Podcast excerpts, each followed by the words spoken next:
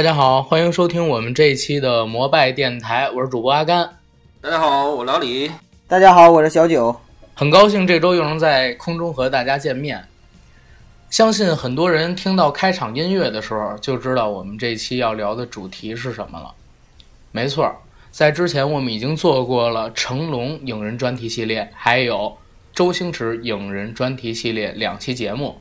本期呢，我们就是和大家聊一聊香港双周一城的最后一位周润发，对不，两位？发哥，发哥，没错。好，那接下来就让我们进入今天的节目。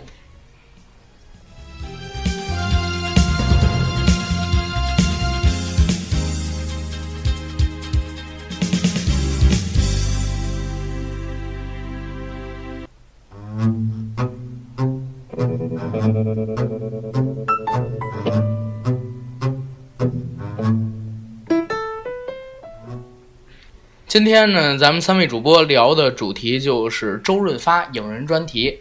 我把这期专题呢起名叫做《纵横四海》，正好是应对着发哥的一个经典电影。周润发呢是咱们华语影坛最有代表性的几个演员之一，然后也是阿甘我本人的一个非常大的偶像。那今天能做他的节目，我这心里就很沉重。所以刚才大家听到这个片头。我们已经录了大概三四遍了。周润发呢是出生在一九五五年，到目前为止已经快六十二岁了。我们对发哥印象最深的就是他在七十年代、八十年代还有九十年代拍摄的那些电影作品。他是土生土长的香港人，十八岁的时候是参加了香港的无线艺员培训员培无线艺员演员班训练，训练了一年。十九岁出来，跑了一年龙套就当上了男主角。二十岁的时候他就已经当男主角了。这跟很多在无线艺员培练训练班里训练的演员不一样，他们都要经历很多年。但是发哥因为个子高、外形出色，然后当然在训练班的时候他演技也很好，就用了一年时间就当上男主角了。七六年他拍了电视剧《狂潮》，这是王晶做的编剧。然后又拍了《网中人》这两部电视剧之后，他就已经在香港大红了。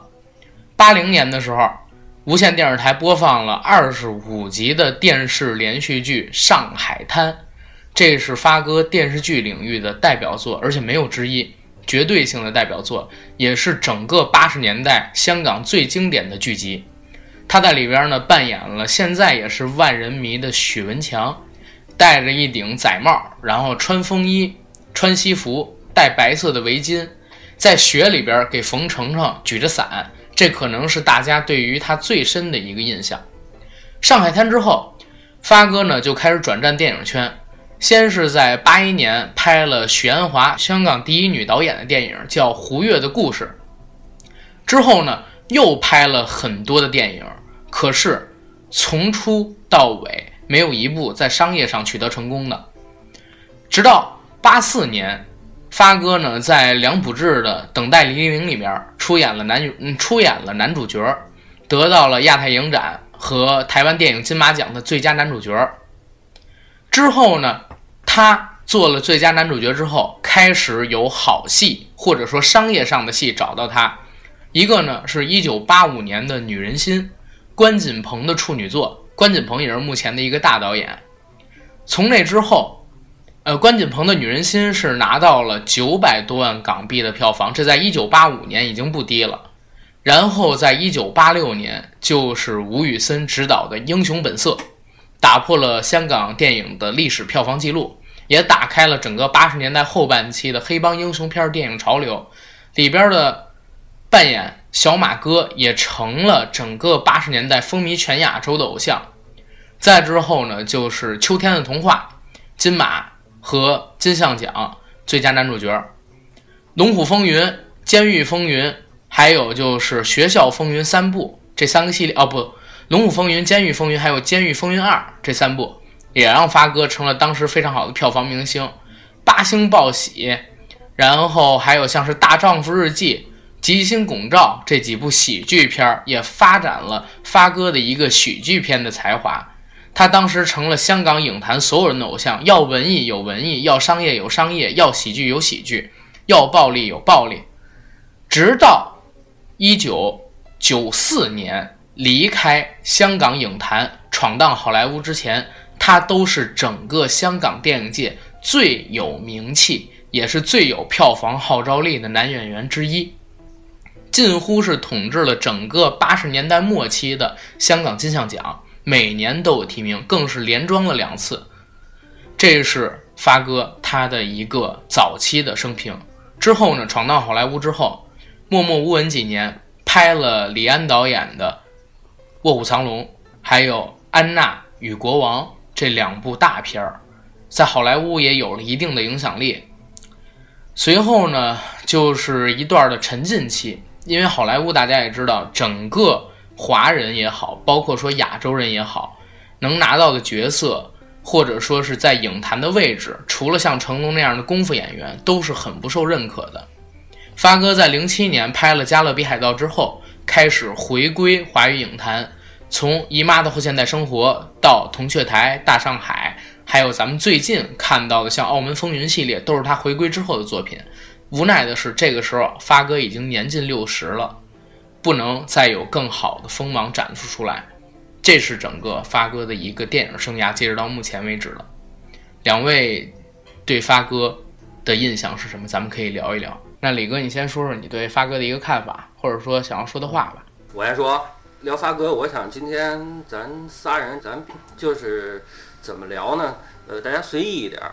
喜欢发哥什么哈？咱们找一个话题，咱们就开聊。嗯，周润发哈，我觉得周润发是在我们之前聊，一直都说双周一成啊，这三个人里边演技最好的一位，也是我认为最有气质的一位型男，也是我们青年时期包括少年时期的一个偶像。嗯，就是偶像。为什么这么说？因为周润发他演的电影他实在太多了，而且涉及的角色层面也太多了。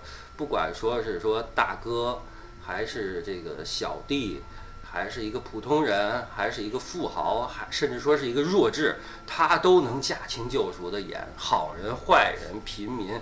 对他来说，给我感觉就是没有难度。嗯，他演什么就像什么，所以是他是我们的一个偶像。当然了，他也是我。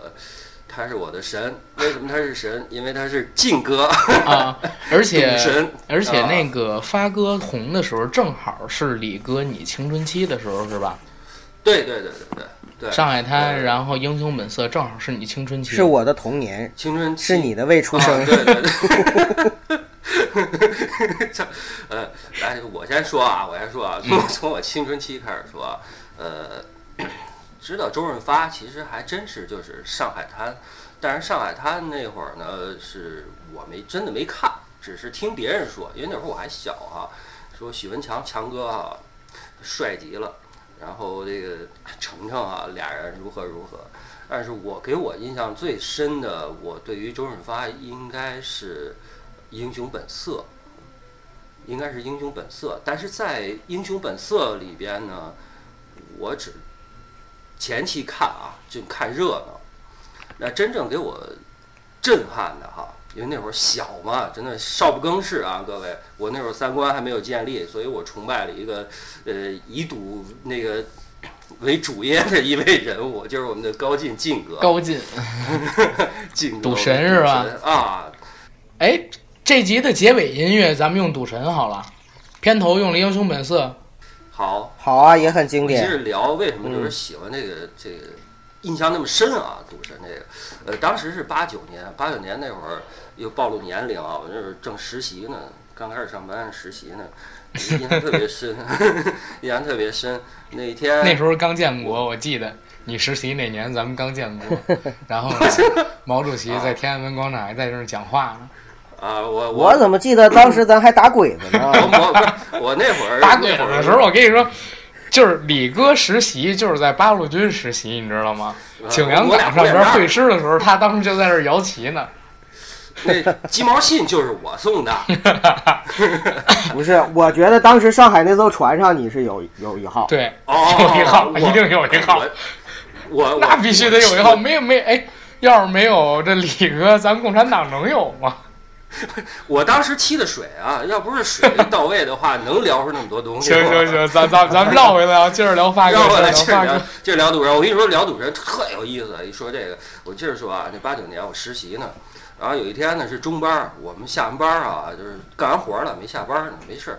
我当时有一同事比我大，比我大，那那那那也叫强哥，你知道吧？他具体叫什么什么强，我就我就不说了啊。当然我们都叫他强哥。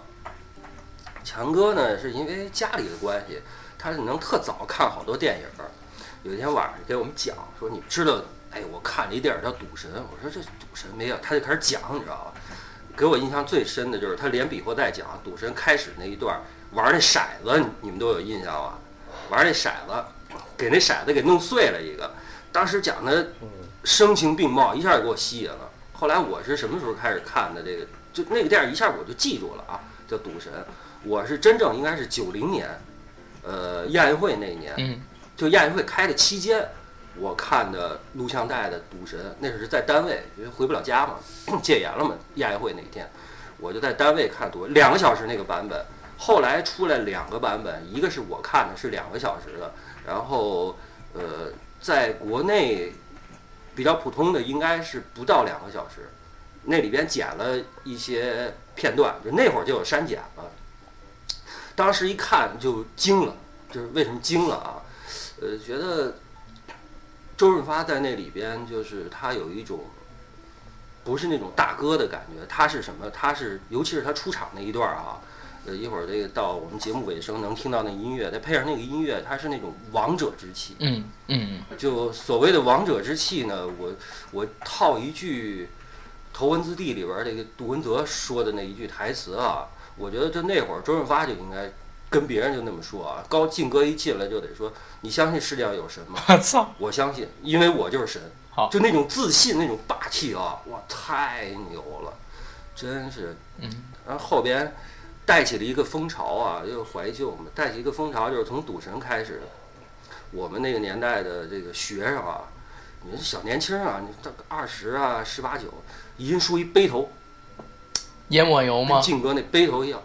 你这不抹油，不抹油待不住嘛，嗯抹油 所以李哥现在这发型也是因为发哥是吧？也是背头，然后背头呢，呃，西装，黑西装，外边一定要穿一个大氅儿，啊，穿一个大氅儿，冬天穿一大氅儿，一出来就是赌神那范儿。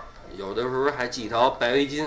嗯我后来我上大学那会儿，我我是 哈达，我后来我我我又上大学嘛，九十年代初期，嗯学校里边儿全的打扮儿，啊，这是对于周润发的一个呃让我印象深刻的一个最早的行但后来是看好多别的电影啊，呃九哥说说他的第一印象。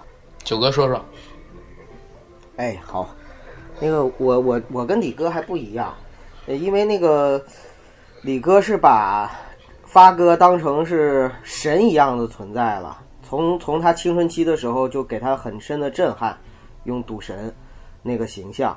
呃，我呢是因为上海滩的时候我很小很小，上海滩都没怎么看完，呃，然后真正对周润发有印象呢，我看的接触的第一部电影是《纵横四海》。啊，经典经典，啊啊，对，当时看完了之后呢，其实老实说，我是后来过了很多年，长大了再回头看的时候，我才重新去认识当时他在《纵横四海》里的表演，他跟张国荣、钟楚红、周楚红，嗯还有张国荣，还有那个对边疆，嗯，那个时候看《纵横四海》的时候，其实只是看一热闹，你知道吗？就是好看，真的好玩儿，然后又觉得它里边那个就是偷东西的情节特别的炫酷，但是对周润发这个人呢，就是没留下太深刻的印象。呃，就包括刚才我就在想一个问题，就是李哥把他当成就是把那个周润发作为神一样的存在，肯定是偶像级的了嘛。呃，我呢反而觉得就是说周润发跟成龙和周星驰相比，跟我相比啊，就在我的印象里边相比，我觉得其实他恰恰不是偶像。呃，因为他呃，我们可以给他定位啊，一个是偶像贴标签儿，一个偶像，一个演员，一个明星，他绝对是个大明星，非常非常红的大明星。然后呢，他也是一个好演员，演技可以说是在香港，你说数一数二没问题吧？肯定没问题没。问题，没问题啊。对啊，演技上也是绝对属于数一数二的大牛的，巨牛逼的那种人物。但是呢，他很少会成为一个人的偶像。比如说，可以把成龙当成偶像，可以把周星驰当成偶像。电影方面，比如说可以把刘德华当成偶像，把四大天王当成偶像。但是很少有人把周润发当成偶像吧？李哥有，也可能你那个年代会有，但是我觉得我们八零后、九零后很少有把周润发当成偶像的。哦，其实我刚才说这个偶像哈，我说的偶像这个这个概念跟现在是他这个角色是吗？不是不是不是，跟现在咱们这个概念不一样。现在的偶像一提偶像就是没什么内涵啊。我觉得我不要攻击现在的偶像，你不许攻击我们家 凡凡、鹿晗，不许攻击我们家张艺兴，知道吗？我我说的也不是这种 狭义的偶像行不行？我说的也不是这种狭义的偶像，我说的是那种就是，哎，我要嫁给你，我没想过要嫁给他。不是我的意思是说什么呢？就是周呃周润发这个人啊，他是很有一个就是很有演技，然后呢也是很有魅力的。但是呢，我你你们有没有这种感觉？就是他好像身上少了一些，就是像刘德华和成龙，呃，还有四大天王给人的那种感觉，就少了那种就是忠实的粉丝群体的那种感觉。你明白我的意思吗？嗯，我我明白白你的意思就是说我不同意大家大家喜欢他是喜欢他的角色，对，喜欢他的角色，喜欢他演戏，啊、偶像是我更多的喜欢他这个整个人，从头到尾的整个这个人，包括他的生平，包括他的过去、现在、未来，包括他戏里，包括他戏外，全都追。这种好像很少有人是这样追周润发的。嗯，这是你对发哥的看法是吗？就这个，我是抛出一个话题啊，咱们就可以聊聊，包括就是我们的那个，就是听众朋友，大家也可以到时候留言啊，或者是呃，在我们那个群里边啊，就可以跟我们探讨一下这个话题。呃，为什么就是说周润发他，嗯、就是这么大牛的一个人物，但是他缺少了一个 那那种就是粉丝好，团。这是这是李哥，不，这是九哥的看法。然后我说说什么好，你说吧，开始。？OK，呃，我我接触周润发肯定是被比你们两个晚，但是在我认识的明星里边，他可能是最早的一个。为什么这么说？我之前说过，我小学的时候我就看过成龙，对吧？但是比成龙还早的就是周润发。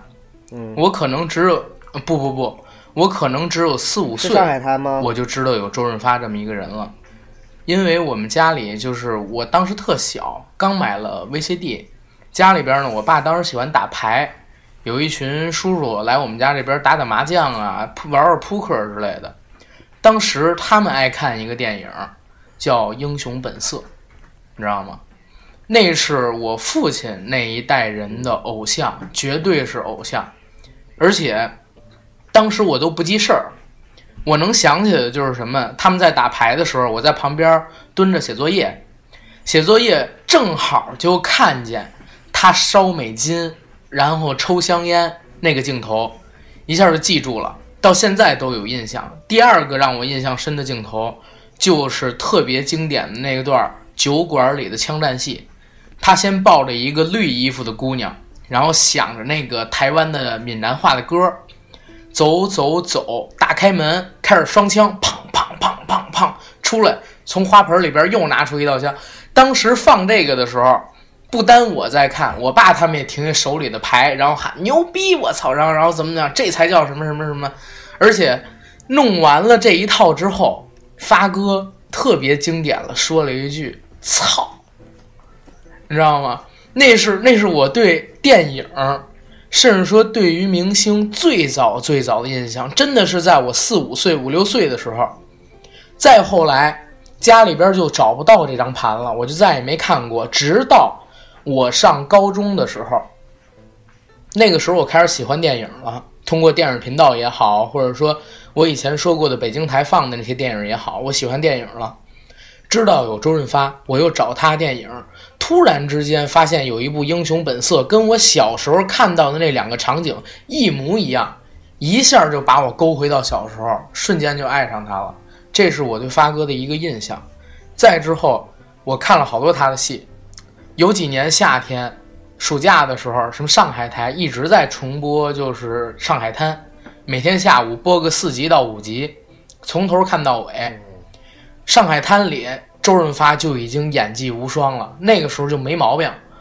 再到后来开始找他所有的片子出来看，从《等待黎明》《女人心》这种早期的片子，到《英雄本色》《纵横四海》《辣手神探》，然后《喋血双雄》《和平饭店》《赌神》，一直往下这么看下去，真是牛逼。还有《监狱风云》，真是牛逼。这是我认为的啊，我认为发哥是所有的香港男演员里天赋。演戏上的天赋最高的一位，可能能跟他在一起比的只有黄秋生，剩下的你说什么梁朝伟，你说什么梁家辉，那都是后天学习也好，或者说磨练也好，锻炼出来的演技。梁朝伟的，梁朝伟也可以算是天赋吧，但我始终不认为他能跟周润发去比。周润发是所有的华语男演员里给我印象最深的一个，从天赋上。就是老天爷赏饭吃，他那张脸放在银幕上，放在电影里，一点违和感都没有，就是特别帅。而且就像李哥刚才说的，演什么是什么，这是我对发哥的一个印象。他算是我的一个偶像。所以其实刚才九哥在说，就是发哥没有偶那种特别迷弟呀、迷妹的那种偶像团体、粉丝群去追的时候，我其实是不太认同的，因为我就是发哥特别资深的一个偶像，有十几年了。大概这么一个情况，对我就是发哥的粉丝。哦，你就是。其实我我觉得九哥刚才你说的一点是什么？就是好多老一辈的明星，他不像现在的什么粉丝团啊，或者说小鲜肉啊一样，有人在追着喊着什么要嫁给他也好，或者说怎么怎么样要为他付出一切呀，这种现在已经没有了。成龙年轻的时候，你想有女生为他跳楼。周润发年轻的时候也有，但是到了他们现在这个岁数，可能说过了五十岁以后，因为发哥也六十一岁了嘛，成龙都六十三岁了，到了他这个年纪之后，他的粉丝可能不会说像那些小鲜肉的粉丝一样那么激动，但是有他出的电影就会去看，所以你嗯。那个他的他们的粉丝现在其实已经都是抱孙子，他们是属于路人粉特别多那种，而且大家认可他们的一个地位，所以你说发哥现在无论拍什么都有票房，对吧？我没抱孙子呢。李哥，李哥，别别别瞎闹，别瞎闹！上次你孙子还跟我们一块儿喝酒，你刚才那强哥是不是姓李？你就说不，我那个强，你刚才那强哥是不是姓李？姓许，叫许文强。哦，姓许是吧？许许文强，这不更早吗？我以为姓李呢，在现在在中央待着呢。老李同志肯定是深藏不露的。没有，我我接一句啊，我接一句，就是阿甘刚说那个啊，真是，就是我给你形容一下啊，就是那会儿的粉丝哈，他是把偶像放心里，他不是说去去对，呃，就跟那个什么什么娟儿似的，你知道娟儿吧？追刘德华那个杨呃杨丽娟啊。娟儿啊，呃，不像他似的，那会儿真是放心里。就那会儿啊，真的，阿甘说了一句特对的一句话，就是什么？只要是说周润发的电影，他他都爱看。就那会儿，周润发心里的感觉，就像八零末加九零初，陈浩南在那些小孩子们心中的感觉一样。不不不是八零末九零初，九零末零零初。九零末零零初。那是九七九八那样子。八八零末长长成了七八岁那会儿，正好看《古惑仔》。哦，是吧？你是说那个年代的粉丝是吧？对，那个年代粉丝就跟他们那个陈浩南在他们心里的位置是一样，甚至说更高，因为毕竟陈浩南是小混混，对吧？那周润发演的是什么大哥？真的，咱就再说，如果我那会儿看，就是周润发演的电影，看《赌神》的时候，我就想，我跟着靖哥绝对受不了欺负；看《江湖情》跟那个《英雄好汉》的时候，我跟着李阿季季哥绝对受不了欺负。这种大哥才能跟呢，他是。这种感觉的，你知道吧？也可能是那会儿就是真是就是荷尔蒙分泌啊，就有点有这么一大哥，就是赴汤蹈火、两肋插刀都干的，就那么一种感觉的。那你们两个看过《我在黑社会的日子》吗？看过呀，看过。那是我最喜欢的一部周润发的电影。对，那里边发哥演了一个什么演了一个海归的二代，黑二代，哎黑二代，然后呢不想接上边那个牌儿，对吧？但是我我我又没办法开始看那个什么我叫我在黑社会的日子，我以为又是像什么英雄本色也好，先是一通打，最后呢发哥演一特牛逼的枪手也好，杀手也好，混混也好，能牛逼一把。但是那电影看完了之后让我很崩溃，就是发哥演了一个怎么说呢？那那叫二逼吗？还是胡逼？还是说少不经事的那么一个小孩儿？你知道吗？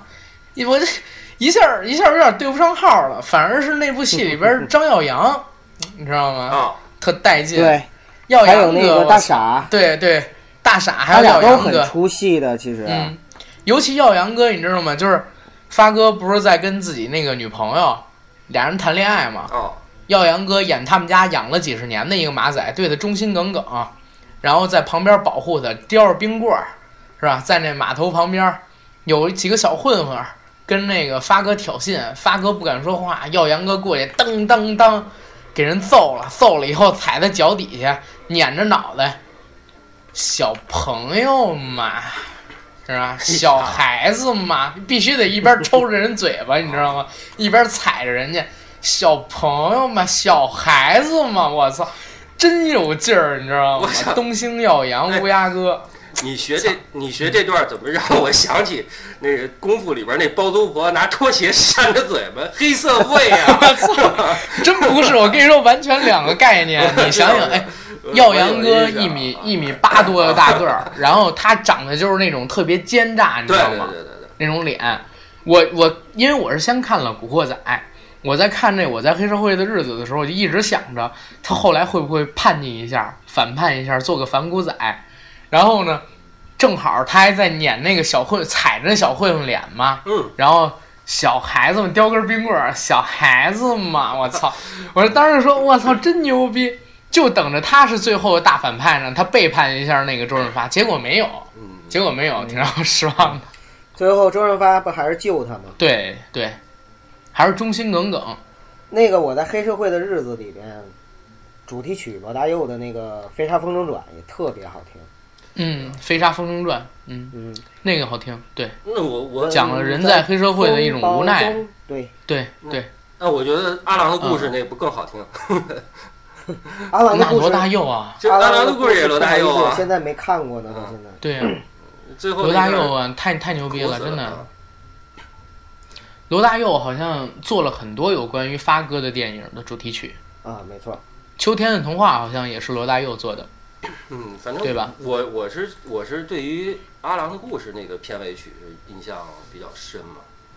嗯那个，你的样子，啊，你的样子，我靠！再配上那个画面啊，头盔外边都是血，我我看着真难受。别说难受的，说说点有意思的啊，说点有意思的好。刚那个九哥说到这个纵横四海啊，真的，九哥啊，我就问你一句啊，哎，你喜欢纵横四海，你印象最深的台词是什么台词啊？你印象没有，最深我只有印象最深的情节，台词还真是没有。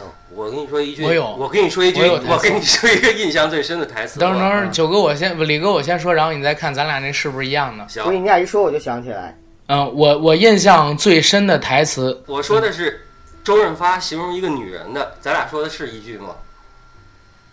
呃，不是，不是啊我记得是张国荣。啊啊，张国荣在那个片头不是有人在画画吗？他们抢完了那车之后，有人在画画，嗯，画他的这张脸，画完了之后说，呃，我是什么呢？我是侠盗还是大盗？然后明天看报纸吧。这是我印象最深的。我操，真帅，那是偶像。然后你说说你那句台词，我说那个哈，我说那个是当时是周润发和张国荣还有钟楚红三个人在一块儿。嗯周润发呢就逗钟楚红，因为钟楚红演那人叫红豆嘛，演那个女孩叫红豆，她就过去，她就说：“ 我们的红豆妹妹那修长的上半身，下半身就不用说了。”但就这句台词，你知道啊？是在我那个年代，因为也有一部分上学的嘛，那小孩逗这小姑娘哈、老用这一句话逗。你那修长的上半身，下半身就不用说了。你上半身要是修长的话，下边小短腿儿嘛，还有什么意思小短腿儿嘛，就说他们 嘛。哎，你听我说一句啊，呃，我喜欢花，难道我摘下来你让我闻闻？我喜欢风，难道你让风停下来？我喜欢云，难道你让就让云罩着我？我喜欢海，难道我就去跳海？想不想起来？这是什么呀？没有，这是《纵横四海》里面的台词啊，是吧？是吗？哦，《纵横四海》里面就 是 想不起来了。就是那个，因为你是往文艺范儿那儿倒啊？钟楚红后来不是就是曼妞不是那个后来跟那谁了嘛，跟那个张国荣张国荣了嘛，嗯，嗯。然后那个周润发不回来了嘛，回来了，嗯对啊，那在节目刚开始的时候呢，就跟大家先沟通一下周润发他的一个人生经历、影坛生平，还有 股债，然后咱们接着刚才那个开始聊，就是刚才聊哪儿来着？那没事，这都好接。哎，你们两个就是，我想知道有看过《上海滩》的吗？不是不是，有说说错了，说错了，说错了，得这么说，这么说。呃，你们两呃，不能问哪个。李哥，你当年是在上海滩在大陆首播的时候看的上海滩吗？不是，我当时大陆是录像带嘛，上海滩没在电视电视剧上海滩，上海滩嘛，电视剧嘛，录像带。当时那个录像带是是那个在外边录像厅放。我跟你说，你们 你们可以回去问你们的上一辈的、父辈的人啊。那那会儿看上海滩两个途径，一个途径是去外边录像厅看那个电视剧啊，还有一个途径是过去在那个年代，一般的大的单位啊，他们都有一个比较特殊的一个系统，叫闭路电视。啊，这个所谓的闭路电视呢，是你只有住这个单位的宿舍，是单位给职工的一个福利，他专门就接那么一条线，每天晚上放这些片子。嗯，哪个我只有有闭路我电视们是那个就在电视台看的，对你没在电视台看过吗？没有，那很晚了。那个一说电视台就很晚了。不是，因为我因为我是这样的啊，我听说上海滩是在一九八二年大陆首播的，当时你没看过吗？我跟你说，八二年绝对不是在这个就是北北京电视台什么的播的，啊，北京没有，上海台有。不是上海，不，是上海滩如果是在八二年时候最后最开始首播的时候，大嗯，概嗯，上海滩就是在首播的时候，一定是像李哥说的那种看法。我们后来在电视上放的时候，一定是已经不是首播，但是呢，嗯，对，但是好像是真正引起全国的上海滩热和许文强热，包括吕良伟，包括赵雅芝红起来，也是因为当时全国都放了这个电视剧才对。我听说是这样，就是八二年的时候，上海台肯定是引进了上海滩的。当年播的时候万人空巷，后来可能就是八十年代末九十年代的时候，像内陆北方这类的城市开始播上海滩，可能、啊、对我那个时候，我那个时候肯定是在上小学，我有对，印象。电视因为我是没在电视上。看过首播，但是我听说那个时候万人空巷嘛，我觉得九呃李哥以一个七零后的心态，他可能是看过上海滩首播，我正想让他回忆一下当年的盛况呢，没想到是这样，那会儿这个“万人空巷”这个词儿啊，嗯，这个 被用烂上海了是吗？滩，呃，《射雕英雄传》、《新白娘子传奇》、《渴望》，这个渴望是真是万人空巷，因为对中国来说，万人空巷不算啥，你一人空巷都不算啥。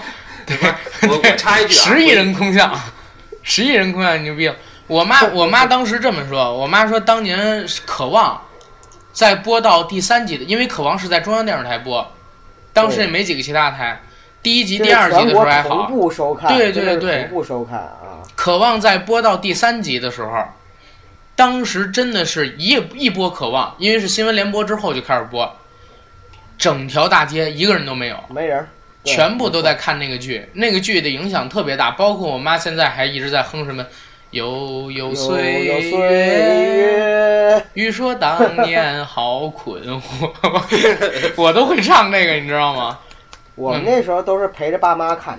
老对。实说，小的时候啊，你喜欢什么，不喜欢什么，就是呃，在那个年代，我还在小学以前的时候，其实相当于是没有什么个人的喜好，大部分是父母喜欢什么，你就跟着看什么。对，孩子的品味其实是由父母养成的。对对对对，没错。而且那会儿啊，嗯那会儿就是电视里边儿你选择的台太少了，基本上嗯也就是除了中央台就是地方台啊。嗯我记得我们嗯最开始是两个台，一个中央台，中央一套，一个我们齐齐哈尔电视台。呃，后来呢，又加了一个中央二套。对对对，北京也是。所以那会儿刚九儿说的那个，刚九儿说那个《射雕英雄传》啊，《射雕英英雄传》就是黄日华跟翁美玲那一版，最早他们是北京也不让放的，北京一直就没放过《射雕英雄传》。很多人看是谁怎么看？就是我刚说的，一个是闭路电视，还有一个是就是北京以外的这些周边这些市啊，他们的电视台放。本来是放了几集，但是那会儿说是后来停播了。为什么停播？是因为太血腥，停播的。啊，真的，那会儿是说的是太血腥。你说万人《射雕英雄传》还血腥，就因为那会儿的人没没见过这个嘛，没见过。嗯觉得太血腥。还有就是，刚我插一句，就是万人空巷啊。其实我我认为就是万人空巷，我记忆里边的啊是什么呀？是霍元甲，啊，那是万人空嗯巷。霍元甲，呃，霍元甲讲的爱国嘛，所以当时是全国首播的，而且同步的霍元甲武打嘛武打嗯嘛啊，特好。其实其实中国很多的那种，就是我们说什么八三版的啊，什么八五版的什么的这些，嗯。并不是在八三年、八五年的时候才在中国火起来的，对。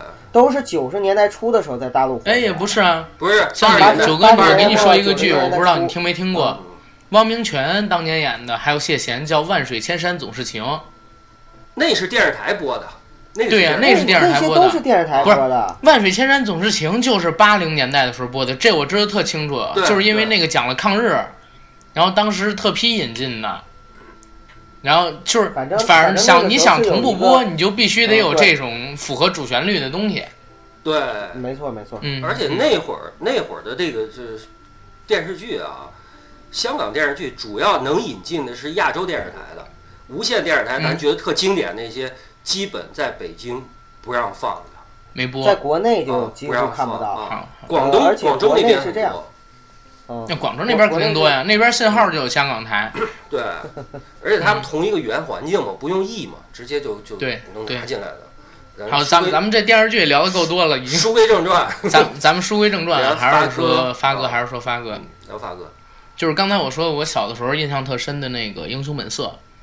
英雄本色》我说的是我在四五岁的时候，家长就在看，后来又接触发哥，就是通过像什么电视频道播了一个电影《赌神》，那个就像李哥说的一样，音乐一响，嘚嘚嘚嘚嘚嘚嘚嘚嘚嘚然后开始有一个特别慢镜的低角度拍着的镜头。嗯，发哥缓步的走出来，然后看一下四周，特别有气势，用那种慢镜头环顾四周，一站定，一撩衣服，打出一张牌，我操，太帅了，哎，你看他太帅那个太帅了，他那个眼睛那个自信啊，真的眼嗯。神里的自信和他嘴角那种似笑非笑那种感觉，对。我操，真的，我一我一直男迷死我，真的迷死我，偶像 对，为什么我那个《澳门风云一》还有《澳门风云二》，我都是在电影院看的，就是因为片尾的时候那个彩蛋，第一部是周润发梳着大背头，从那个门一打开，从门后走出来，放赌神的音乐，穿赌神的衣服，玩那个玉戒指，然后那是第一部，大衣不对，阿甘，对呀，还原度特别高，不是他那个然后第二是不对部的。时候，嗯。他大衣他穿的是个风衣，赌神穿的是个呢子大衣，他那个风衣就有点像小马哥那风衣，小马哥。小马哥是吧？啊。然后第二部最，里，哎。我是在片尾的时候又看，然后呢，看到了刘德华穿上那个红色的马甲、牛仔裤，然后扮演他当年那个小刀，你知道吗？啊，陈小两个人一亮相，亮完相之后，刘德华手里边拿起一把枪，周润发坐在一个椅子上，刘德华一摆造型，特别像《赌神二》的那个海报，赌神一特别特别，像。是像赌侠吧？不是，叫赌赌不是就是赌神赌赌神一的海报，啊，赌神一的海报，然后你不知道整场整个场在那个彩蛋出来的时候，全都尖叫，你知道吗？整个电影院都狂了，我天哪！嗯，是基本上我认识的人里有一半儿人是为了这两个彩蛋去电影院看的《澳门风云》一跟二，太经典了，真的太经典了。尤其是刘德华跟周润发在那儿一站，摆出那个造型之后，那种无言的感觉，一下把我带回小时候，你知道吗？太有太太牛逼了，实在是太牛逼了，那个。啊，说的我都激动了，激动了，没有。哎，我你刚才说那个，哎，你刚嗯才阿甘，你刚才说那个彩蛋哈，就是我又想起这个另一个彩蛋，你知道吧？另一个彩蛋就是什么？就是因为八九年赌神嘛，啊，嗯跟着就是赌侠嘛。其实嗯赌侠最后周润发出来那个彩蛋，才真是就是风华正茂的赌神的那个样子了。但是不对啊哥，你说这不对。啊赌侠里边没有周润发，我片尾那个彩蛋用的是片尾那个彩蛋用的是《赌神》里边的两个镜头，而且没露正脸，因为周润发当时在拍别的戏，没给正脸，没给正脸。赌侠那个，啊因为这个我知道，因为是我当时查过新闻，是吗？周润发当时在拍那个应该是哪部戏？是我爱钮文柴呀、还是花旗少林？然后当时跟这部戏是要打擂台的，先签了对方，所以没办法过来客串。然后那个王晶就用了赌神的两个镜头，但是没有录正脸，录的是背影，还有他那抹油头跟他从车上下来的镜头。然后俩人就开始喊师傅，没有录正脸。但是他说了一句话是吧？对，他说了一句话说话说话那没错儿，啊，说话这配个音，对，说话配个音就行了。但是他他自己没有露正脸，赌侠里边儿。感觉那个正宗啊。对，呃，发哥演这些人真的是驾轻就熟。王晶，我今天早晨在看，哎，也推荐各位咱们的听众朋友去看啊。零九年的时候，TVB 出过一个谈话类节目，叫《星星同学会》，现在在 B 站上边就可以找到所有的片源。它是吴君如和钱嘉乐主持的，每一期都会请一些香港电影界的大牌儿过来聊一个话题。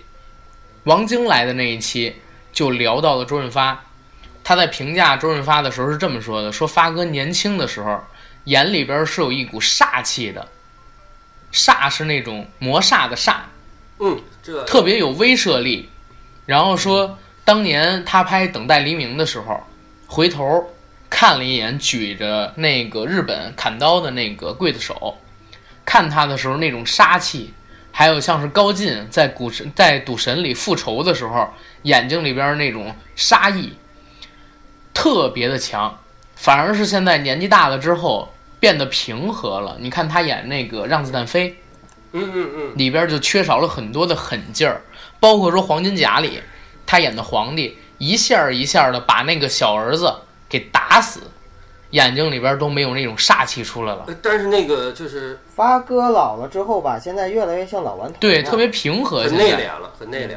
可是就是刚说那黄金甲，黄金甲，你说拿拿那个腰带抽他儿子那段儿，我看着很害怕啊，那真怒了，一看是很害怕真怒了，我操！但是但是他没有那种就是赌神眼睛里边那种特别狠的那种煞气劲儿嘛。反正看着凶。还有你，嗯还有就是这个《让子弹飞》里边儿啊，我觉得《让子弹飞》里边儿，呃，因为可能是角色原因吧，角色原因的话，他眼睛里边儿都是那种奸诈之气，跟他的脸的配合，我觉得就特别特别贴那种感觉。对让子弹飞发哥还得了那个金像的最佳男配呢，实至名归，我觉得这实至名归。如果提名啊提名啊，不是奖项不是奖项。啊，那也那也是对他的一个肯定嘛，对他表演一个肯定对。对，反正发哥他可能是因为一个个人的外形特别的高大，然后呢，你看他眉毛很浓，然后很硬，嗯，整个脸型也是偏强硬派的，所以他在演黑帮啊，包括说是演一些就是流氓啊、混混这类的角色的时候，都特别有样儿。我看九哥这照片儿不戴眼镜儿，跟发哥特像，脸像，九九哥吗？再梳个背头，真的就倍儿像。别戴眼镜儿啊！李哥，你什你是什么时候瞎的我？现在正看你头像，正瞻仰呢，真的。你不戴眼镜，九哥的头像，你等会儿，等等等会儿，咱先不聊这句，我看一眼九哥头像啊。九哥头像像发哥吗？因为他得穿个西装嘛。你你你你是在侮辱自己的偶像？没有没有没有，不是，李哥，你什么时候瞎的？我也想这意思。不是我离着远，我得远看。李哥，你近视啊？我近视，不是你得把九哥拉过来。九哥一直说不是发哥的迷，我是说得找一个借口让他这个关注关注嘛。妈，太像了，太像了，九哥太像发哥了，像我！绝对的。哎呦呵，这个眼神儿，哎呀，煞气，这个眼神儿煞气出来了，你知道吗？对，瞬间就把我们给击破了，太像发哥了。你这眼神里，你们不用这样。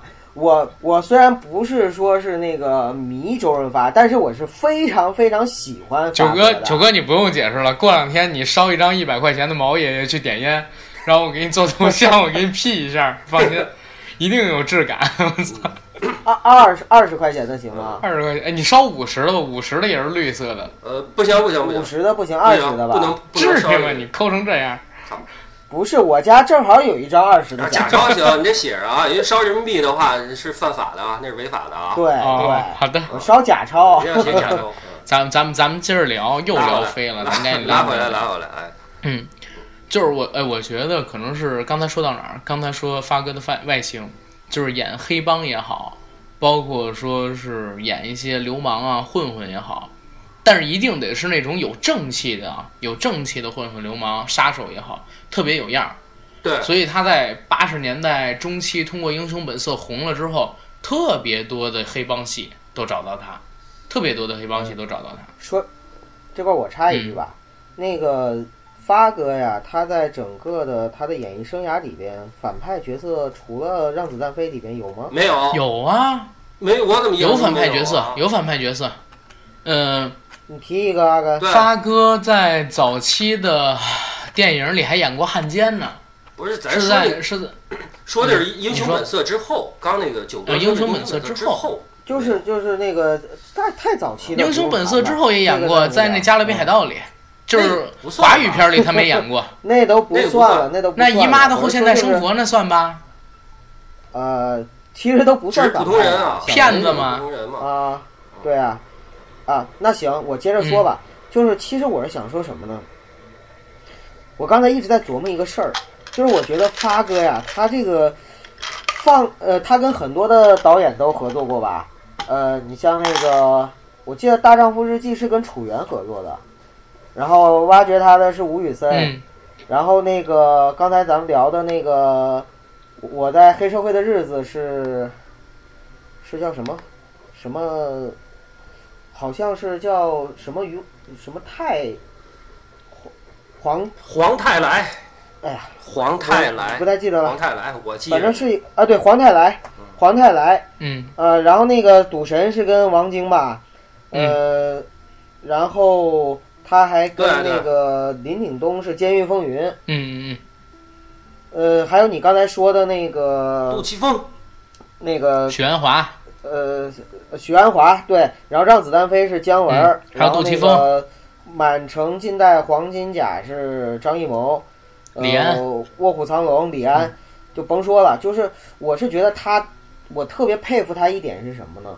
他真的是在哪个导演的下面，就是就是他能够最大限度的去挖掘和展现出导演的才华和对对对。就是导演他水平能到什么程度，周润发都能给他淋漓尽致的展现出来。而且你知道吗？对？对对对你知道咱们正常就是演员在演戏的时候要呃敬业的演员啊，会写一个人物小传，知道吧？啊，对，发哥从来不写人物小传，是吗？而且他不现场揣摩角色，不是他不提前揣摩角色，都是在临开拍前几天看剧本。哦，还这样。对，现场，那他真的是，就像你说，老天爷赏他这碗饭，无论是从外形上，还是从对，那个内内在的才华上面，真的都是。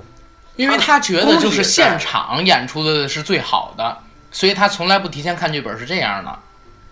哎，我们是不是现在很多人都会评价，包括我现在都在幻想，就是如果说我们做一期节目，然后如如果有弹幕的话，肯定会有人说，发哥现在拍了好多烂片啊，什么烂片之王啊等等。咱们现在就是弹幕啊，啊，我现在就在想这个问题，嗯就是其实发哥拍的经典的电影，嗯很多是因为导演很经典，然后拍了很多烂片儿，也是因为导演拍的是烂片儿。很多人说发哥拍了很多烂片儿，但是很少有人说这个烂片儿里发哥演的烂。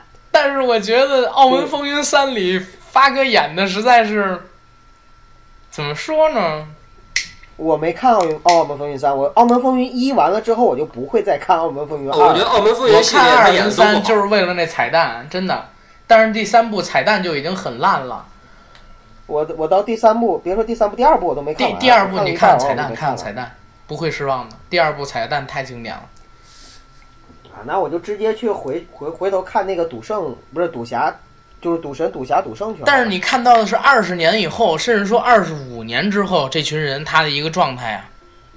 哎呀，有机会我真的想跟你们聊一聊，就是香港电影史中的遗憾。哎，比如说这个这个《倚天屠龙记》没有拍续集啊，啊，比如说那个把这那个 把这货留着，咱单来一期啊！你这点我觉得真挺好的，咱单来一期。对，真的把这货都先留着因为有很多遗憾，就是你像周星驰和吴孟达再不合作了，等等等等，就是要是能把这些梦给咱们这些香港一代黄金一代影响长大起来孩子圆圆个梦，我觉得简直了嗯对啊！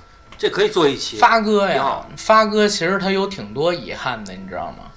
就是你们你们知道遗憾，黑那个《黑客帝国》里，其实邹兆龙演的那个角色，最开始找的是李连杰，大家都知道对吧？那个我知道啊这，个第二个找的人是周润发，找他演谁啊？就是演邹兆啊龙那那个角色。个邹兆龙对，那个角色对是吗？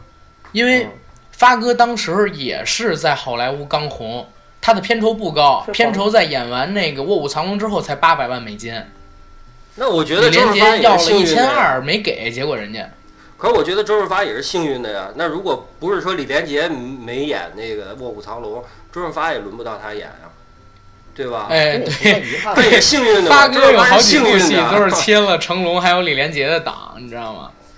替身杀手，替身杀手当时也是给李连杰的，李连杰没拍，给的周润发，动作戏嘛。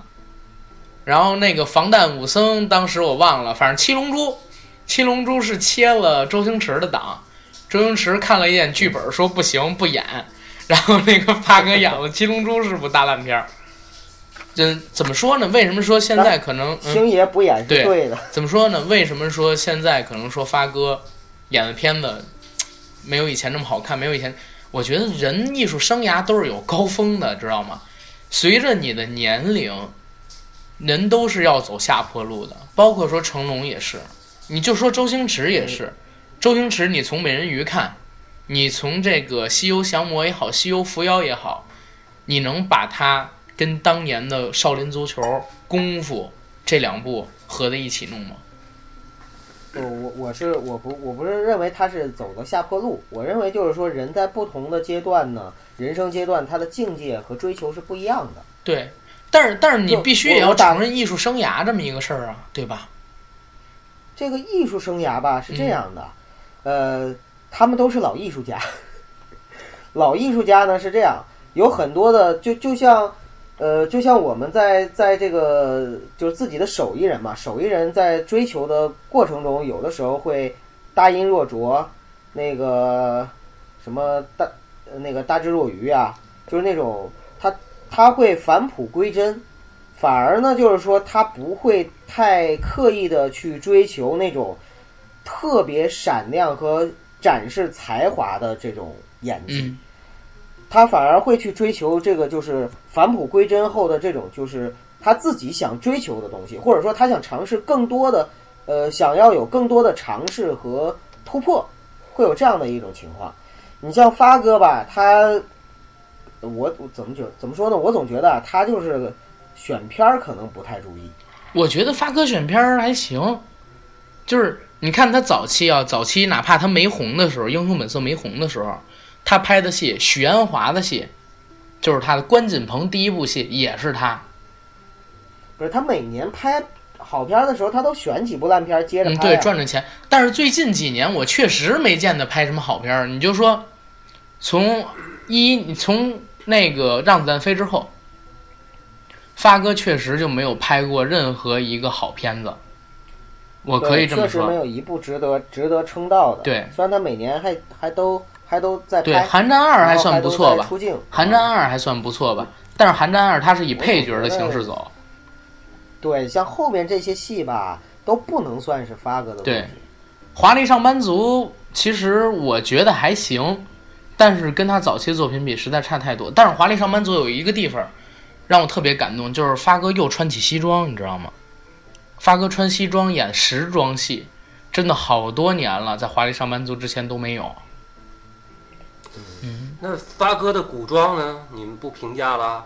那玉皇大帝古装孔玉皇大帝不不不不，玉皇大帝、皇大帝太帅气了。黄金甲，黄金甲，我觉得真的那个周润发在这个《西游记大闹天宫》里边，他演那个玉皇大帝，我觉得是最帅的一个玉皇大帝，不是那种咱们国内电视主要是他剧一下就趴在桌子底下那种哈，拿着那把剑哇，和那发型哈真飘逸，就是神仙那种感觉。对，发哥让我觉得古装最好的还是《卧虎藏龙》，那里边真是把大侠的气质。说，他演李慕白的时候，那一刻是风流倜傥，然后那个儒侠的那种风采展现的淋漓。儒侠吗？我觉得如侠呀，如侠啊，如侠他挑逗那谁去嘛？他挑逗章子怡去嘛？本来是能咋的，也得非得在那竹林子里边这个那个这个那个的哈。那是导演好了，但是他把李慕白的整个的气质演得特别棒，把那种武当太极的那种感觉一下就走出来了。哎，然后侠之大者，嗯嗯，，非常好。我是觉得咱们看他哈，哎，你觉得他？我觉得他演的好的是什么？他他演的好那角色都是一出场就特稳那种感觉。嗯，你看李慕白也是特稳啊，包括说我刚才说的玉帝什么的，符合他非的气质。常非常稳，甚至说孔子他也不是那种很飘，也是出来很稳，哎，对，符合他的气质，这样就感觉，呃，那个当年那感觉出来了，而且就是刚刚你们说到，就是说他所谓的烂片儿也好，什么也好，我是有一个什么感觉？我是觉得，呃，老说他演的这些片子烂啊，是什么呢？他演，我发现有一些片子，他是什么？把他当年最出彩、他风华正茂的时候那些角色再拿出来，再去重新往上套。哎，在他在他老年代开涮，你就感觉是英雄迟暮的感觉了，肯定就、就觉得有点烂了。为什么？因为毕竟他是曾经的一个偶像嘛，他也有风华正茂的时候，是吧？在他老年，他再去做这些的话，可能不是他愿意要做的，是因为剧情的要求，甚至说导演的要求。但是那些也体现了一些他的无奈吧，我嗯觉得啊，就是好的演员，我认为分成这么几档。第一种演员呢是看角色、演角色；第二种演员呢是体验角色，然后演角色要演的那个人的生平。最好的演员是看角色自己就成了角色，然后演自己。发哥就是最后一种演员，就好像咱们今天聊发哥，咱们可能就是闲聊，也不也不像成龙，也不像周星驰一样单拎出几部作品来。那咱们上半期可能就是针对于发哥，咱们对他的一些印象聊，也聊一聊电影之类的。咱们把对发哥这个人，比如说他的印象，或者说奇闻异事也好，还有他自己爱做的一些事儿，他做人为人处事的一些风格，电影之外，电视电对影，留到下半期讲，你们看怎么样？好的，好的，好的，好，那上半期咱们到这儿，好，再见。收个尾嗯，。收个尾。